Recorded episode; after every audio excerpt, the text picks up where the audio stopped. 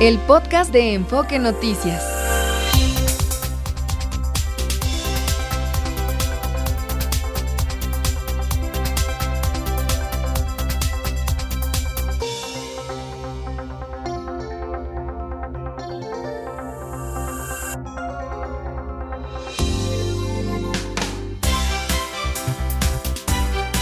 Eh, hoy es jueves 8 de febrero las 12 en punto. Al cumplirse cuatro días del paro de transporte en Chilpancingo, trabajadores del volante marcharon por la autopista del Sol en demanda de mayor seguridad. Tras la movilización, funcionarios de la Secretaría de Gobierno de Guerrero instalaron una mesa de diálogo con los inconformes. E, esa es la, la solución, entre comillas. Organicemos mesas de diálogo. Aquí conversé hace unos minutos con el maestro Víctor Hernández, él es director de formación en México Unido contra la Delincuencia. Él habló sobre la iniciativa del presidente López Obrador para trasladar el control de la Guardia Nacional a la Sedena, lo que implica pues eh, oficializar lo que ya es la militarización permanente en tareas de seguridad. Dijo inclusive que revisándola, eh, se trata de la misma reforma que se planteó el año pasado y que ya fue rechazada por la Suprema Corte. O sea, más de lo mismo, como alguien del auditorio nos dice ahí, o sea que el presidente nos está jugando o nos está dando a tole con el dedo, decía Laura López, pues así parece, porque es más de lo mismo y nos lo presenta como una novedad. Pero a ver, vamos a escuchar lo que nos dijo el maestro Víctor Hernández director de formación, experto en seguridad. Esto es algo de lo que dijo. Y hay mucha necedad, hay, hay poco aprendizaje después de 17 años de guerra contra el narco y es muy curioso que a pesar de que el ejército puede fracasar sexenio tras sexenio en su promesa de dar paz a los ciudadanos, eh, lo que ocurre no es un castigo, sino que al contrario hay como premio más facultades, que es un refrito de la reforma que ya rechazó la Suprema Corte, la del año pasado, y que de hecho se tuvo que haberle dado efecto esa sentencia el primero de enero de este año y el gobierno simplemente ignoró por completo la orden de la Suprema Corte. La Guardia Nacional ya es militar. La Guardia Nacional no existe más que en el nombre. La entrevista completa en la página de enfoquenoticias.com.mx con 42 votos a favor, cero en contra, ninguna abstención. El Congreso de la Ciudad de México aprobó la ley contra ataques con ácido. Es una iniciativa, ¿recuerdan a María Elena Ríos? esta chica activista oaxaqueña, saxofonista también, que fue víctima de un ataque con ácido en el 2019 y por cierto hasta la fecha no ha obtenido justicia porque en el mismo estado de Oaxaca, en la administración pasada con Murat y ahora con Morena, están obstruyendo la aplicación de la justicia al hombre que pagó para que le, le lanzaran ácido en la cara, el cuello, los brazos, eh, etcétera, a Malena. Pues Malena impulsó esta ley para que los agresores sean sancionados. Eh, qué bueno que votaron todos en contra, ninguno, digo a favor, ninguno en contra, ninguna abstención, pero eh, se pueden sancionar hasta, hasta con 12 años de prisión la verdad, 12 años de prisión, hasta 12 años de prisión para alguien que personalmente roció ácido al cuerpo de una mujer o, o, pagó para que lo hicieran, en muchos casos quedan totalmente dañadas para el resto de su vida. Psicológicamente ya quedan dañadas el sufrimiento es inmenso, doloroso física y emocional y psicológicamente. Pero bueno, decidieron hasta 12 años de prisión y se creará un registro de víctimas y protocolos de prevención y atención para las víctimas de este tipo de violencia. La ley, les decía, la, la impulsó María Elena Ríos, pero ella aquí en la Ciudad de México, qué bueno que ya se hace algo al respecto, pero, pero ella vive en Oaxaca y allá sigue padeciendo y sigue siendo amenazada, sigue eh, siendo amenazada hasta por familiares del hombre que pagó para que le rociaran el, el ácido. El exdiputado federal de Morena, Benjamín Saúl Huerta, fue sentenciado a 22 años de prisión por el delito de violación en agravio de un menor de edad, a quien hizo venir a la Ciudad de México ofreciéndole trabajo, inclusive sus propios padres trajeron al adolescente porque el senador, bueno, ya no es senador, perdón, diputado, ex diputado federal de Morena, Benjamín Saúl Huerta, pues lo trajo con engaños para drogarlo y llevárselo a un hotel aquí en la Ciudad de México y abusar de él. Y no era el primer caso, este se dio a conocer. Es la segunda sentencia en su contra por ataques sexuales a este ex diputado federal de Morena, Benjamín Saúl Huerta, 22 años de prisión. Y ya no es ningún jovencito, es un hombre que pues ya está cerca de los 60 años. La jueza federal Sandra de Jesús Zúñiga aplazó para el 13 de febrero la audiencia en la que decidirá si suspende por tiempo indefinido las corridas de toros en la Plaza México, al argumentar que la Secretaría de Agricultura y la Alcaldía Benito Juárez no habían recibido las notificaciones del caso. Pretextos puede haber muchos, pero esto es un asunto muy polémico, pues ya sabemos lo que ha pasado. De todas maneras, hubo una suspensión y luego quitan la suspensión y el caso es que esto se tiene que definir. Pues ya, el 13 de febrero la jueza Zúñiga decidirá si en lo que se resuelve el asunto a fondo se suspenderán de forma indefinida los espectáculos de toros en la capital de la República Mexicana. Tan bonita música. Pero no le gusta al toro, ¿eh? Al toro no le gusta esa música, ni que lo maltraten, ni que ni que lo maten como lo matan, como lo que vemos en las corridas de toros. Cofepris alertó sobre el producto de norm, de, de dedo, guion norm como norma, norm, promocionado como suplemento alimenticio para personas con diabetes.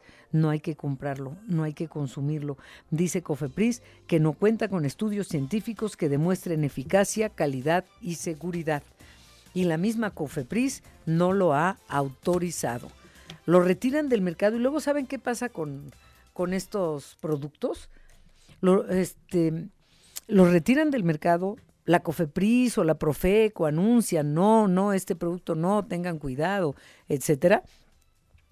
Y luego les cambian nombre y los venden en la clandestinidad. Entonces hay que informarle a todo mundo que tengan cuidado con este y muchos otros productos que si no traen el sello de COFEPRIS, de la Secretaría de Salud, eh, pues hay que, hay que tomarlo con precauciones o no tomarlo mejor, porque se venden como milagros y resulta que, que no lo son, no lo son y que pueden hacer perder tiempo o inclusive quién sabe de qué cosas los hagan que también pueden causar daño. Por eso es importante que informemos de esto, que corramos la voz. Se llama de-norm. Ya los retiró la COFEPRIS. ¿Qué estás compartiendo en mi X a Pérez Canedo, por favor, Gastón? Adriana, es una imagen de lo que son las medallas que nos comentaba Fernando Espinosa de las Olimpiadas de París 2024, que ya las han anunciado, las han eh, mostrado desvelado, revelado. Maravillosas eh, medallas y con la novedad de que van a llevar un fragmento de la Torre Eiffel. O sea, un pedacito, una astillita tal vez, pero no, Lo que se ve. No están hechas. A lo mejor lo que, lo que podemos percibir en la imagen es que el centro de la medalla es un metal eh, gris, que puede ser el corazón, ese puede ser el el, el, el, metal de la, Están hermosas, me gustan Están muy bonitas. Y aquí en la imagen están las Olimpiadas y, las, y los Juegos Paralímpicos también. Con un fragmento de la Torre Eiffel. Exactamente. Fierro viejo que vendan, no. Está viejo ese fierro, pero. Está viejo, pero es un gran fierro. muy famoso, muy visitado. Sí. Y muy útil para los franceses. como ellos aseguran que son fragmentos originales de la Torre Eiffel de, que se construyó en 1889, entonces, bueno, ¿por qué dudar, no? Qué padre. Algunas astillitas, de verdad, en las orillas, no, no se va a caer la Torre Eiffel. No, no creo, y no sé si se, sean eh, fragmentos desprendidos de la torre, imagino que o no sé, fíjate, te, te dan material. Pero si nos están diciendo eso, sí, eh, claro, no. solo es tener una medalla de oro, de plata o bronce, sino con una astillita de la Torre Eiffel. Un fragmentillo. Para que no se te olvide dónde la ganaste. Pues ya está en tu, en tu X, entonces véalas qué bonitas están. Sí. Pues, este... La de oro no es porque sea de oro, pero se me hace muy bonita. No, bueno, la de oro qué gran privilegio aparte. sí, sí. ¿Qué es eso, Rocío? Ah, música ah, francesa. París. París. ¿Sabes? Eh, pon Bajo el cielo de París. Digo, no es la hora de las complacencias, pero ya... Eh, pero si ya que andas por ahí. Pues ya que andas por ahí, si la tienes con Edith Piaf. Bueno, hay muchas, muchas versiones de Bajo el Cielo de París, donde se van a llevar a cabo los Juegos sí, Olímpicos. Recordemos que la gran novedad de estos Juegos Olímpicos es que la ceremonia inaugural se va a llevar sobre el río Sena. Uf. No va a ser en un estadio, va a ser sobre el río Sena, no, no, donde las delegaciones y los espectáculos van a ser montados en pequeños botes. Las delegaciones irán desfilando en, en, en embarcaciones con su bandera y con su identidad nacional. Qué hermoso, Muy qué hermoso. Uh -huh. Bueno, pues Bajo el Cielo de París, Rocío, ya está. Elle est née d'aujourd'hui dans le cœur d'un garçon.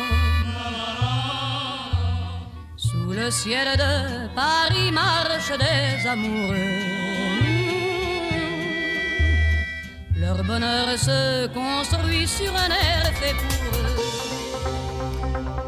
La diputada Luisa Gutiérrez Ureña es diputada en el Congreso de la Ciudad de México por el Partido Acción Nacional y es presidenta de la Comisión de Gestión Integral del Agua en el Congreso de la Ciudad de México.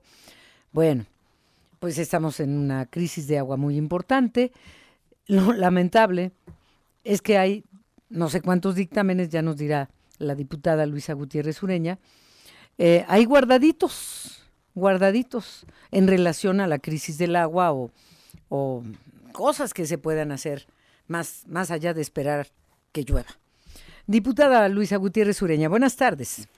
Hola, muy buenas tardes a ti y a todo tu auditorio. Pues sí, efectivamente tenemos en la congeladora nada más y nada menos 52 dictámenes mm. eh, de diversos temas, eh, desde temas eh, de tecnologías hídricas que nos podrán estar ayudando al ahorro de agua, ahorita que en estos momentos en los que nos encontramos ante la peor crisis hídrica de la que haya tenido registro la Ciudad de México. Uh -huh. Eh, también para eh, modificar eh, la personalidad jurídica del sistema de aguas de la Ciudad de México. ¿Y a qué me refiero con esto? Actualmente, eh, lo que ingresa el sistema de aguas de la Ciudad de México puede ser gastado o no en el sistema. Es decir, de acuerdo a la determinación de la jefatura de gobierno y del de, eh, presupuesto que aprueba el Congreso de la Ciudad de México, puedes, eh, de lo que ingresa, utilizar este dinero para, para otros fines. La propuesta que tiene Acción Nacional es que el dinero que sea del sistema de aguas de la Ciudad de México lo conserve el sistema de aguas de la Ciudad de México y sirva para infraestructura y sirva para otros fines eh, de, que solamente impliquen el abastecimiento, eh, recolección, etcétera, de, de, del agua. Sí, eh, pero qué ironía, ¿verdad? Este, que estemos hablando de agua y que congelan estos dictámenes. Pero, pero ¿por qué están congelados? Ya veíamos venir esta problemática, pero de cua ¿desde cuándo se vienen acumulando estos dictámenes para um, tener eh, mejores maneras, encontrar mejores formas de, de, cuidar la poca que tenemos? ¿Y, y, y en qué consisten estos 52 dictámenes? Mira, ah, insisto, son muy variados. Eh, el por qué no están sesionando, por qué no quieren sesionar, lo desconozco. Habría que preguntarle a las y los diputados de Morena. La única eh, sesión ordinaria que permitieron eh, que pasara y en la cual eh, votaron, discutieron y votaron fue cuando la jefa de gobierno, la entonces jefa de gobierno Claudia Sheinbaum mandó una iniciativa para eh, generar mayores construcciones en la Ciudad de México. Eh, lo que estábamos pidiendo desde la presidencia de la comisión es que se integrara estas nuevas construcciones de alto impacto eh, una sustentabilidad hídrica por, por edificación del 50% como mínimo. Uh -huh. Y esto no fue aprobada por las, los diputados de Morena y se aprobó en los términos que mandó la jefatura eh, de gobierno, que, que era simple y sencillamente dar un aviso al sistema de aguas de la Ciudad de México y empezar a construir. Ya después el sistema de aguas de la Ciudad de México te diría cierta actividad hídrica o no. Imagínate lo grave. O sea, primero hay y, que ver si, si se puede construir más, porque efectivamente, ¿con, con qué aguas? Si los que ya, ya vivimos donde vivimos, eh, estamos ya padeciéndolo, con mayor razón construir más y más y más. Pero eh, qué lamentable. Fue pues... la última, y esto fue en mayo, ¿eh? O sea, llevamos un año sin sesionar Irónicamente, el secretario de la comisión que yo presido es el secretario Cervantes Godoy, que es de Iztapalapa, irónicamente, mm. y ya ni siquiera quiere firmar las, eh, las convocatorias. ¿Pero por qué? ¿Qué argumento? No contestan el teléfono. Habrá que preguntarles a ellos. A mí ya no me contestan el teléfono a la última vez. Perdón, es una chisme barata, pues la verdad. no, no es chisme. Dame nombres y apellidos para buscarlo, por favor. de los hermanos Germán Godoy de Iztapalapa, eh, Mario Villanueva de, Mario. de, de- este, ma- perdón, Gerardo Villanueva de Coyoacán, No, no, el de Iztapalapa que no de- te contesta. Cervantes Godoy, Cervantes. Carlos Cervantes Godoy. Ricardo Cervantes. Godoy. ¿Eh? Carlos Cervantes Godoy. Carlos, lo estamos anotando, lo vamos a buscar. Y ahí en, mi- en mis redes está el video donde los acusan y todo, porque es de Coajimalpa, Miguel Hidalgo, Xochimilco, Tláhuac, este, bueno. ¿Y ninguno de contesta? Es la, no, ya no, ya no quieren ni contestar la si los última vez- tuvieras enfrente ahorita, a, a estos que me estás mencionando, estos señores, ¿qué les dirías? Primero, pues, ¿por qué no me contestan, verdad? Pero Claro. así, que, ¿qué les dirías ahora? Y en tribuna se los he dicho que lo, cierto es que llevamos más de un año hablando, o dos años ya desde que estamos en el Congreso, que estamos hablando de la crisis de abastecimiento de agua. Desde el año pasado que tuvimos eh, el peor año en 40, en 40 años de la Ciudad de México, se veía venir que teníamos que trabajar doblemente duro y aún así no fueron capaces ni siquiera de plantarse para pedir presupuesto para el sistema de aguas de la Ciudad de México. No contestan los mensajes. Eh, ya me tengo que aventar las sesiones en extraordinarias todas y aún así no se conectan, porque insisto, el, secretario de la Comisión Cervantes Godoy no se, no quiere ni siquiera ya firmarlas, porque no les permiten desde la jefatura de gobierno analizar, discutir y aprobar en su caso eh, iniciativas eh, con respecto al agua. Eh, de verdad, hay iniciativas desde cómo se va a utilizar el presupuesto para, para arreglar la red primaria de agua, que es hoy la que tiene 40% de fugas, y todos lo sabemos, y aún así no quieren agregar presupuesto. Tenemos exhortos. El, el, el director eh, del sistema de aguas, el doctor Carmona, nunca se ha dignado a contestar un solo requerimiento de la comisión donde le pedimos informes sobre qué opina, informes y opiniones sobre, sobre los dictámenes que queremos aprobar. Todos los dictámenes están en el micrositio desde hace, desde que eh, eh, entran a la comisión, Sí. se elaboran y se suben al micrositio. En fin, ¿será posible que antes de que termine esta administración se logre algo? Y te pido que específicamente vayas a un punto que tiene que ver con dentro de estas cincuen- estos 52 dictámenes que, que no trabajan, eh, eh, la captación de agua pluvial. Eh, porque esto recuerdo también que se había pretendido hace años y que se dejó en el olvido y que sería importante cuando, porque cuando llueve, llueve, pero ya sabemos cómo Cuando llueve. no, no. Y Sí, cuando no, no. Partes- Pero ¿qué hay de la partes capta- perdón, qué hay de la captación de agua pluvial? ¿Qué se requiere? Eh, ¿Qué, qué se requiere legislar y, y en materia económica y todo lo que tiene que ver con captar? va- o sea, vayamos ya al punto de una posible, si no solución al 100, sí una posibilidad de padecer menos. Sí, claro, sin duda, esa es una de las iniciativas que también están en- eh, congeladas, que planteen incentivos fiscales para aquellas nuevas, este, pa- para los particulares que hagan modificaciones en sus casas y se haga este sistema, que es un sistema que eh, en honor a la verdad es caro, pero y no resuelve el problema al 100%, pero contribuye al problema. Que las nuevas construcciones tengan estos captadores de agua pluvial, en especial aquellas que son eh, grandes Por ley. de alto impacto, claro, por ley, que inmuebles públicos también tengan esta obligación de empezar a generar esta, esta- este tipo de tecnología de captación de agua pluvial. E insisto que también los particulares que lo que, que lo hagan suyo eh, por voluntad puedan meter estos incentivos fiscales para poder, eh, eh, tanto empresas como particulares, Sí. puedan eh, también tener esta parte. Muy bien, Luisa. Estoy conversando con Luisa Gutiérrez Ureña, diputada local del PAN, presidenta de la Comisión de Gestión Integral del Agua en el Congreso de la Ciudad de México. Este es un punto, pues, que los- las nuevas construcciones obligatoriamente tengan sistema de captación de agua de lluvia. Pero para las construcciones ya existentes, ¿qué podemos hacer en el edificio o en la casa en la que vivimos? Que, que el mismo gobierno de la Ciudad de México instale o, o que entre todos pongamos de nuestra parte eh, dentro de las posibilidades. ¿Qué hay de captación de agua pluvial para los que ya están, Luisa?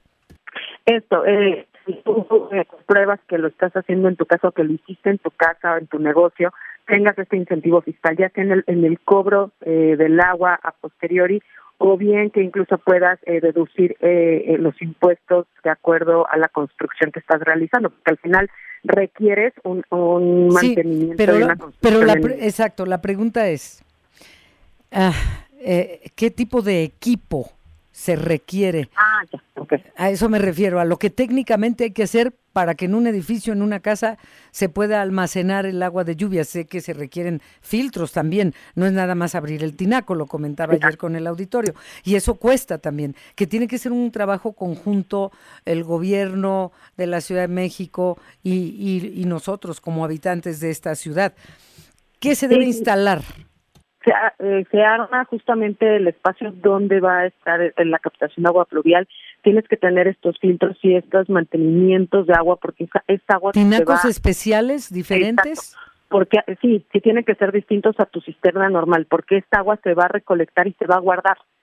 E- Esta agua te funciona en el momento en el que ya no tienes, eh, digamos, abastecimiento corriente de, de agua. ¿Es muy Y caro es- eso?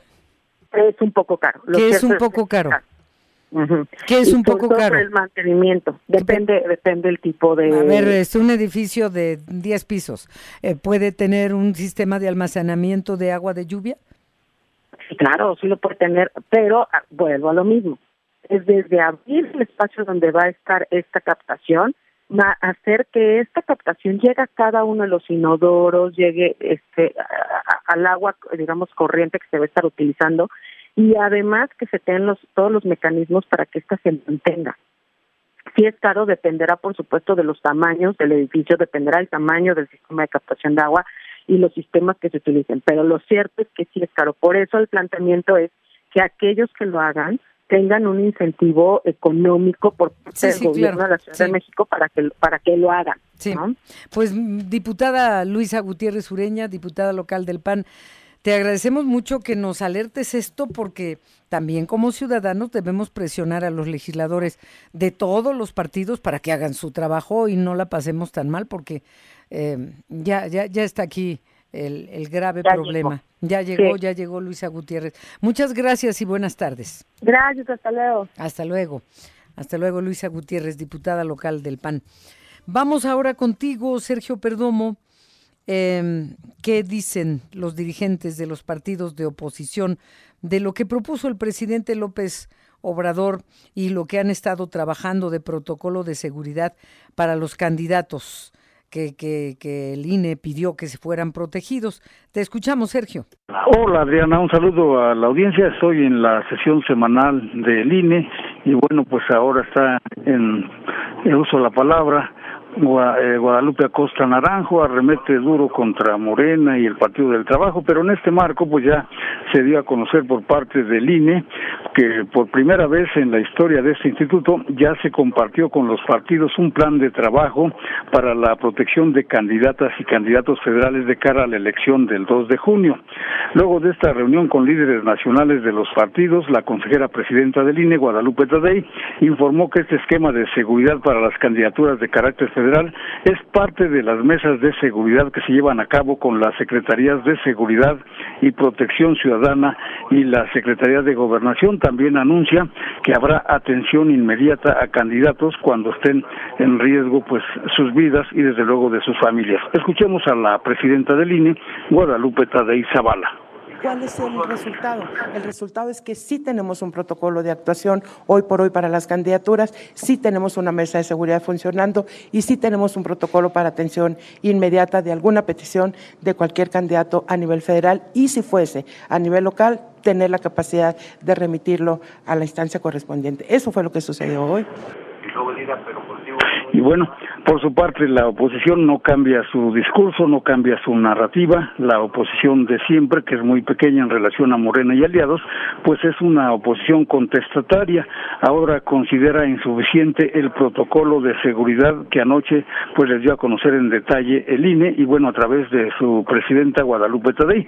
Escuchemos lo que dice al respecto Marco Cortés, presidente del Partido Acción Nacional, principal partido opositor. Se ha presentado exactamente un protocolo de, para mí, muy insuficiente cuando se crea que hay alto riesgo, mediano riesgo, poco riesgo en cualquiera de los candidatos y que se les dé algún tipo de acompañamiento por parte de fuerzas de seguridad. Tiene que haber mapa de riesgos, nivel de riesgo, tiene que haber forma de poder denunciar de manera anónima lo que está ocurriendo y que el INE lo atienda El problema del crimen organizado es que no actúa como este gobierno en apego a la Constitución. Te mata a ti y a tu familia, te secuestra, te golpea.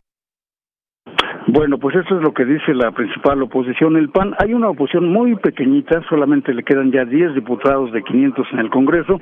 Está en extinción el PRD.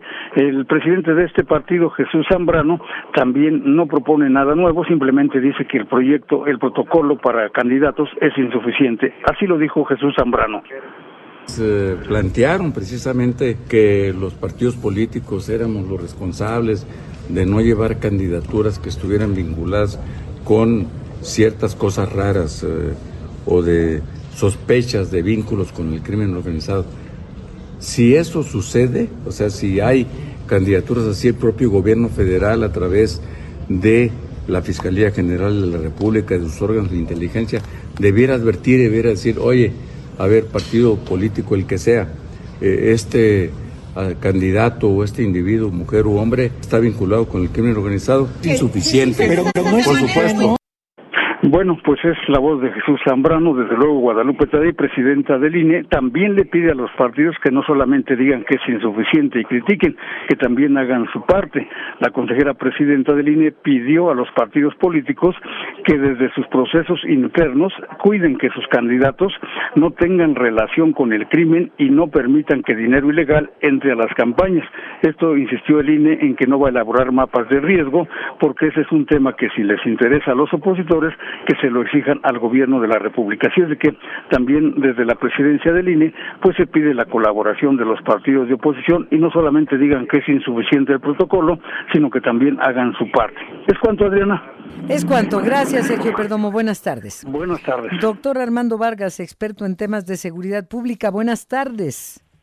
Muy buenas tardes, Adriana. Pues habrás escuchado a Sergio Perdomo sobre el protocolo de seguridad para los candidatos anunciados por el INE. Y justo hoy tú, doctor Armando Vargas, eh, que pues eres experto en temas de seguridad pública y conflictividad social en Integralia, eh, hoy publicaron el primer reporte de violencia política. Y pues lamentablemente, de, de, de, hecho, de plano, no han empezado las campañas y ya van varios muertos. ¿Cómo están los números y cómo se ve el actuar del crimen, del crimen organizado en lo que va del proceso electoral? Sí, de hecho nosotros hemos visto eh, tan solo en, eh, digamos, a finales del año pasado, cuando empezó el proceso electoral a nivel electoral, hemos visto ocho asesinatos a aspirantes a cargos de elección, la mayoría de ellos a presidencias municipales, en algunas entidades particularmente, y en lo que va del año hemos contabilizado 22 eventos de violencia político-electoral asociados a 33 víctimas, esto incluyendo la jornada violenta del día de ayer en Zacatecas. Y en este reporte eh, que nos haces favor de comentar, Adriana, nosotros presentamos justamente un mapa de riesgo de intervención del crimen organizado en las elecciones. Nos parece que este ejercicio es fundamental como un ejercicio prospectivo que ayude precisamente a mitigar los riesgos. Entonces, nosotros identificamos que hay seis entidades con un riesgo muy alto de intervención del crimen en las elecciones, que son Jalisco, Michoacán, Colima, Morelos, Guerrero y Chiapas. El riesgo muy alto de estos estados que acabas de mencionar.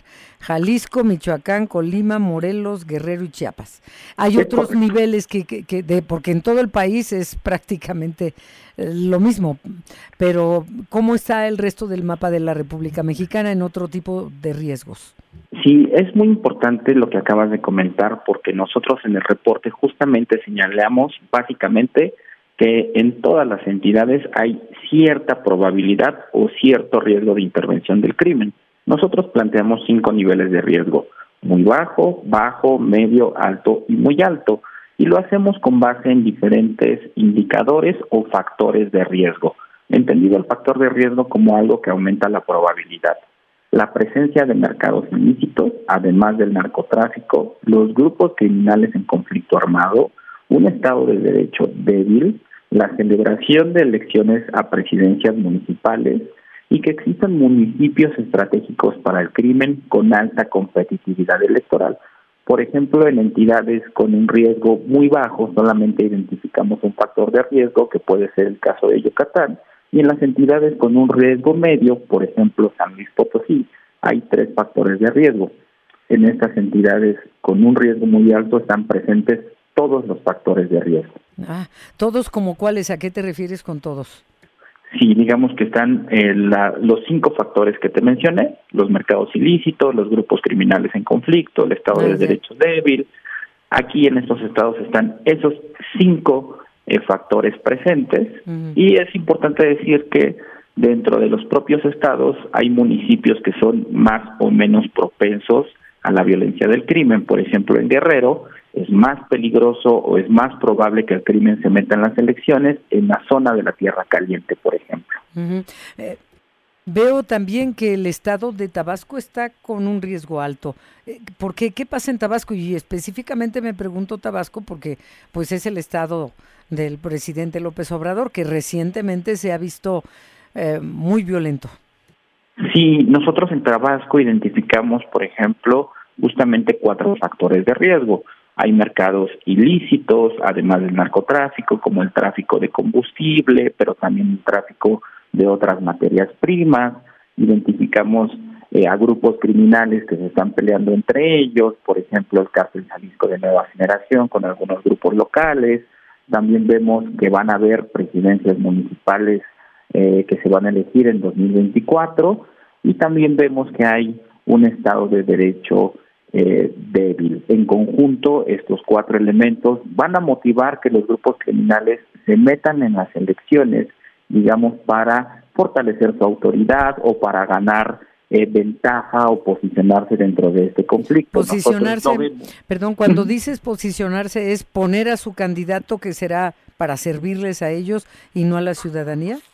Es una de las posibilidades. El crimen organizado interviene al menos a través de cinco formas. Una de ellas es colocando a los candidatos que son eh, afines a sus, intereses, pero también está la violencia política, pero también está el financiamiento de campañas, también está la movilización o inhibición del voto y también está, por ejemplo, la destrucción eh, de casillas electorales. Entonces, cuando me refiero a posicionarse, eh, quiero decir que van a utilizar cualquiera de estos mecanismos o varios de ellos para construir autoridad a nivel territorial, cooptando a los gobiernos y con ello buscar ventajas dentro del conflicto que se está viviendo actualmente.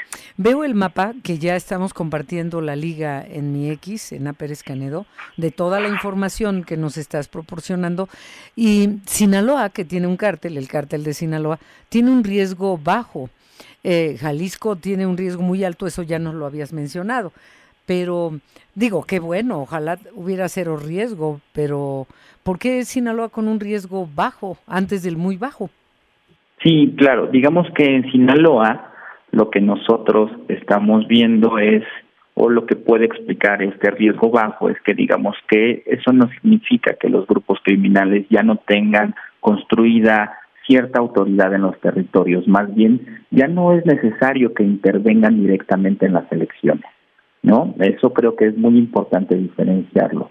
Entonces, habrá poco riesgo de que se metan, eh, digamos, directamente en la mayoría del territorio. Eso ya es algo que está por sentado. Es muy fuerte lo que mm. comentamos, pero digamos que la autoridad o los gobiernos o varios de los gobiernos están de alguna manera alineados con un solo cártel. Entonces, eso reduce la probabilidad, a diferencia de otras entidades, como pueden verse y los invito a que vean en el mapa que puede ser eh, el propio Jalisco, que si bien tiene a un cártel dominante en varias fronteras, está habiendo una disputa muy fuerte con otros. Con Michoacán, con Colima, con Morelos. Oye, Chiapas, Chiapas eh, es, em, recientemente es, eh, se ha vuelto un estado violento y, y, está ya como con un riesgo muy alto y de esto no hablábamos hace seis años de Chiapas. Totalmente. Hemos visto una descomposición no solamente social, sino institucional muy fuerte en el estado de Chiapas, que al día de hoy a nosotros en el análisis nos arroja como uno de estos seis estados en riesgo muy alto. Y no solamente es porque haya una proliferación del mercado de drogas, sino porque en Chiapas digamos que hay condiciones o el caldo de cultivo para un montón de mercados ilícitos, la trata de el tráfico de migrantes, las inversiones, eh, espacios idóneos para el cultivo de drogas, y esto ha motivado un conflicto muy fuerte entre eh, grupos locales y también dos grupos de alcance nacional, que son el cártel Jalisco y el cártel eh, de Sinaloa. Este es un muy buen ejemplo para ilustrar cómo es muy probable que estos grupos traten de alinear, de someter, de cooptar a gobiernos locales para ganar terreno en este conflicto eh, que en los últimos años se ha desatado en este estado. Bueno, pues está clarísimo y ya compartimos en mi X el, toda la información y está el mapa también que nos has descrito con mucha claridad, porque lo que han hecho ustedes en Integralia Consultores es un trabajo muy serio, es un trabajo profesional, doctor Armando Vargas, tú como experto en temas de seguridad pública y conflictividad social. Te agradecemos mucho que nos compartas esto con el auditorio de Enfoque. Yo les agradezco la oportunidad del espacio para Integralia, Adriana. Muchas gracias y los invito a consultar el reporte. Sin duda. Muy buenas tardes. Sin duda, eh, a, los que nos dedicamos a este trabajo es de gran utilidad, pero todos los ciudadanos debemos tomar nota de eso. Gracias, Armando, doctor. Hasta luego, Adriana. Un saludo. Muchas gracias. Igualmente, gracias. ¿Y qué nos comparte nuestro auditorio? Adriana, también eh, dejar en específico que hemos compartido a través de tu cuenta de X el enlace de integrale.com.mx para que vayan y vean el reporte completo. Y nuestros amigos del auditorio nos dice Javier Vázquez. Buenas tardes, eh, Adriana. Gusto en saludarle. Escuché con atención en la mañana de hoy que el señor Obrador no ha comentado nada sobre el problema que tenemos en México sobre el abasto de agua. ¿Será que acaso no le interesa? Y manda saludos. Gracias, Javier. Eh, hoy no, pero recuerdo que hace 15 días, lo tengo bien claro, y siempre les digo, ahí está el audio, porque ahí está el audio. Como tres semanas me dicen, sí, hace tres semanas, gracias, Erika. Este, mm, dijo en la mañanera, pues que ya estaban conscientes de la problemática del agua y le preguntaron los compañeros de los medios. Dijo, sí, sí, ya lo estamos viendo, tenemos un plan. Eso fue lo único que dijo. Pero, y dijo, por cierto, que no hay crisis y que es politiquería por el proceso electoral. Pero tenemos un plan. Bueno, entonces, si no hay crisis y es politiquería, ¿por qué se están preocupando en tener un plan? O sea, no es mentira, pero estamos exagerando. pues es que así es, la forma de justificarse en quién es quién, ¿no? Sí, aparte no, no es mentira, pero están exagerando. No, pues no. No necesitamos ser unos pitonizos para saber que, como ya lo anunció también el presidente, dentro de los próximos días va a hablar de los 20 puntos de la reforma mm. eh, que, mandó, entonces seguramente tampoco abordará el tema de la... Ah, por cierto, aquí tenemos el audio. Mejor, miren, en sus propias palabras. Ya tienen un plan que se va a aplicar y yo espero que se resuelva lo del abasto de agua que aún siendo temporada electoral y aún cuando lo quieran magnificar, no van a poder, porque se está actuando y hay opciones, hay alternativas, que la gente tenga confianza de que no va a faltar el agua. Pues qué mal, ¿eh? y no es que lo querramos magnificar, es la realidad que estamos viviendo, es un hecho. No lo estamos inventando ni lo estamos magnificando. Es la realidad.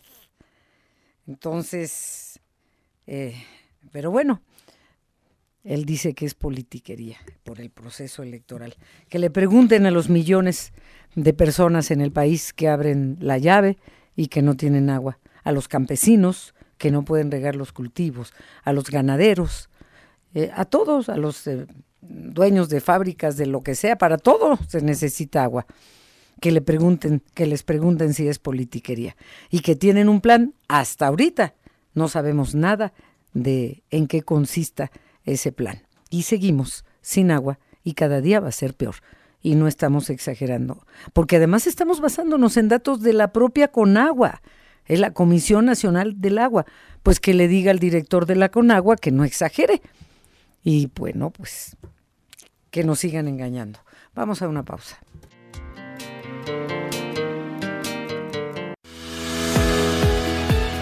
Las finanzas con Martín Carmona.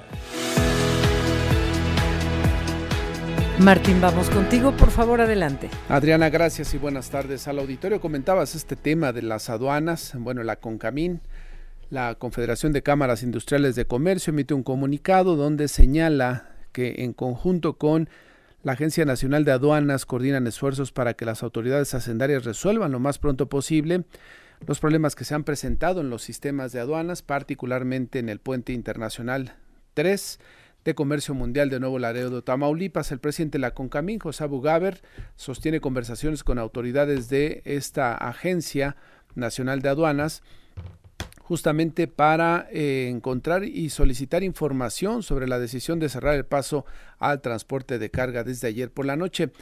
Le comento que consultamos justamente con algunas fuentes del SAT y nos dicen que el asunto está ya pues, prácticamente resuelto, que fue un tema de actualización de sistemas y que pues en cualquier momento se reactivaría ya justamente el acceso de los camiones por este cruzo fronterizo, uno de los más importantes y que desafortunadamente en algunas ocasiones a lo largo de los últimos meses hemos visto de repente cómo se interrumpe el tránsito de los camiones de los contenedores por problemas de la migración, por problemas de seguridad y ahora, bueno, pues por un asunto que se sabe tiene que ver con, el tema de los sistemas de las aduanas para permitir un rápido acceso a los camiones que transportan en la mayoría de las veces productos perecederos como son cárnicos o algún otro producto de consumo humano. En, otros temas, déjeme comentarle que acaba de emitir un comunicado la Comisión Federal de Competencia Económica. Faltaba este organismo de pronunciarse respecto al contenido de las iniciativas que envió esta, esta misma semana el presidente López Obrador al Congreso y que van a ir tomando turno. Y uno de estas, una de estas iniciativas habla de desaparecer a los organismos autónomos, además del INAI, a la Comisión Federal de Competencia Económica. Y este pronunciamiento que emite la COFESE hace unos minutos, le reitero, dice que esta política justamente de eh, mantener la competencia económica es una fuente clave para el bienestar de las familias mexicanas al impulsar una economía justa e incluyente, disuadiendo la manipulación de precios u otras prácticas. La COFESE, como autoridad de competencia con autonomía constitucional, ha investigado conductas corporativas en los mercados que más impactan a los hogares, sancionando con multas históricas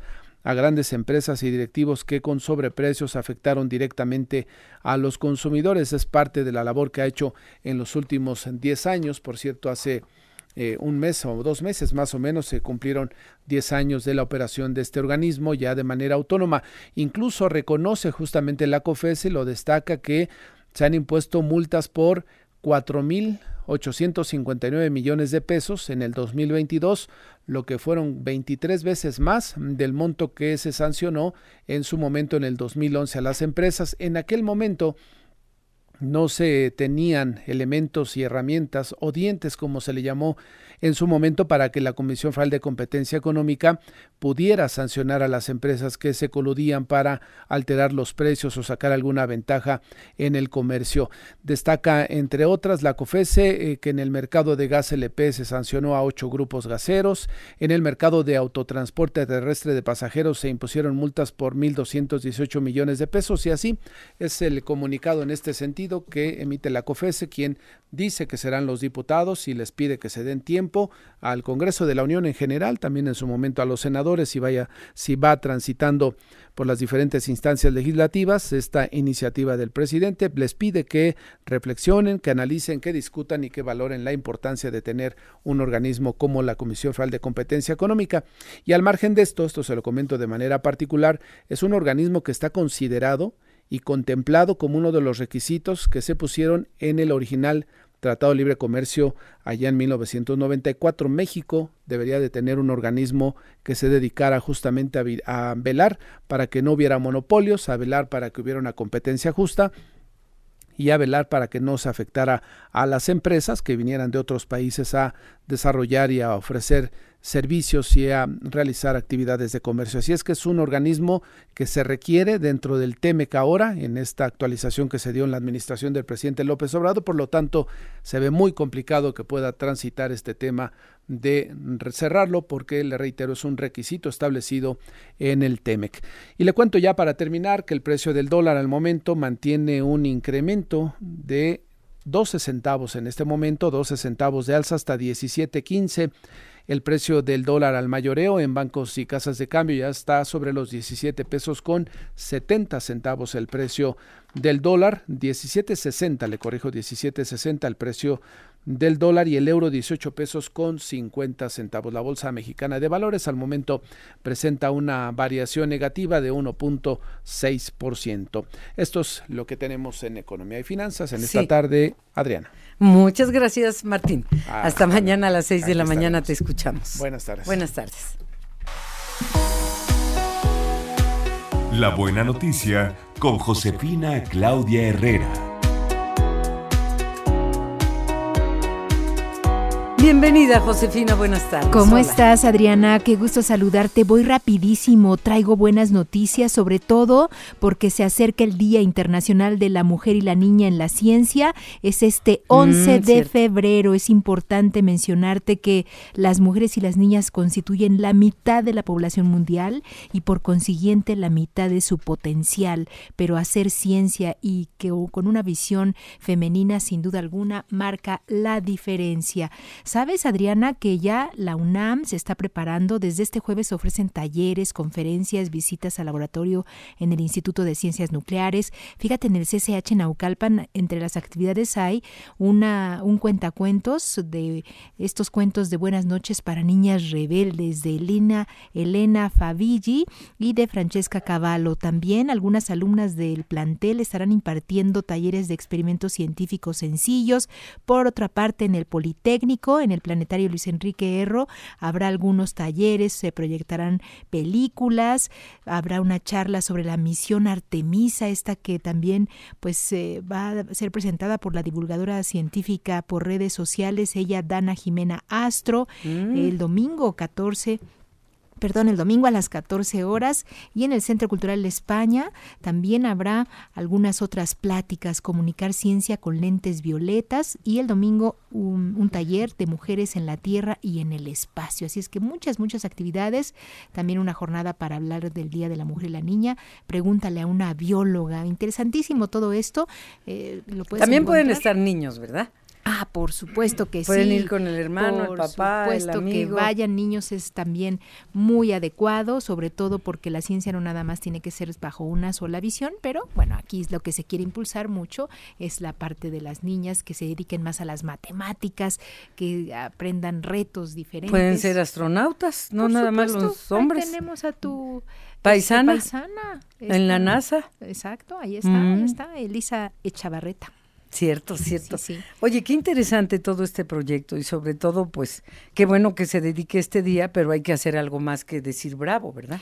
No, hay que hacer muchas actividades, hay que promoverlo, por supuesto, hablar de ello, como lo hacemos aquí en Enfoque Noticias. Y, por cierto, ahí está toda esta información en nuestro sitio web, en enfoquenoticias.com.mx. Ay, qué buena noticia nos trajiste. y hay buenas noticias también para Gastón.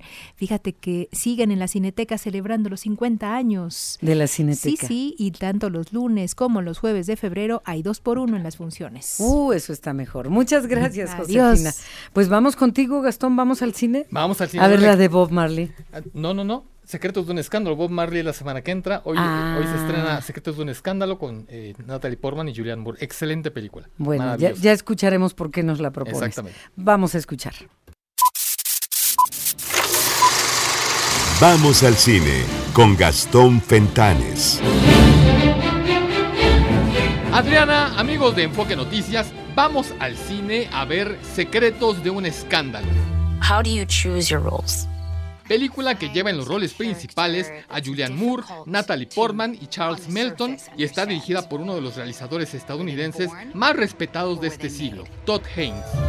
Feels like things just settled down and now y'all are making a movie. Secretos de un escándalo nos cuenta la historia de Elizabeth Barry, una reconocida actriz que está próxima a filmar su nueva película que tratará sobre la historia de amor entre una mujer de 35 años que mantuvo una relación afectiva y sexual con un niño de 13 años y que luego de ser encarcelada varios años, dar a luz estando presa, sigue viviendo 20 años después al lado de su joven esposo. Elizabeth decide pasar unos días cerca de esta extraña familia para, según su punto de vista, poder entender, construir, imitar y encarnar mejor a esta mujer y su peculiar historia de amor que será llevada al cine. La historia da un giro cuando la poderosa y sensual presencia de Elizabeth empieza a desestabilizar la mínima armonía de la singular pareja y sus tres hijos adolescentes que apenas está agarrada con alfileres y que pondrá a prueba la fuerza de su tan cuestionado amor. Why would you want to play someone who you think is a bad person? Secretos de un escándalo es una excelente película que explora una relación amorosa improbable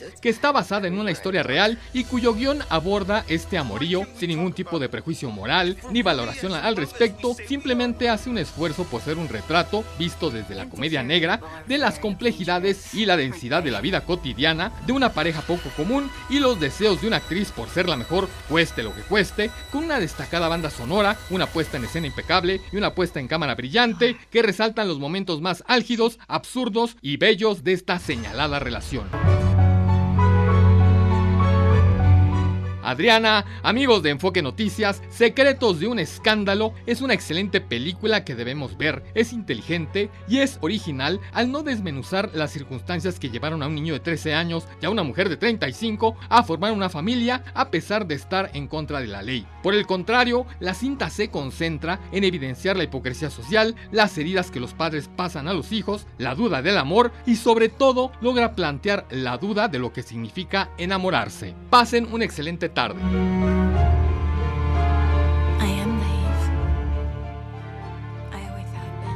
Qué bárbaro, qué, qué argumento, pero además basado en un hecho real. Exactamente, un- es una historia real que se dio en Estados Unidos hace 20 años. ¿Te despides, por favor? Hasta mañana, Adriana. Excelente tarde, buen provecho para todos. Muchas gracias. Yo soy Adriana Pérez Cañedo. Buenas tardes, hasta mañana a la una en punto. El podcast de Enfoque Noticias.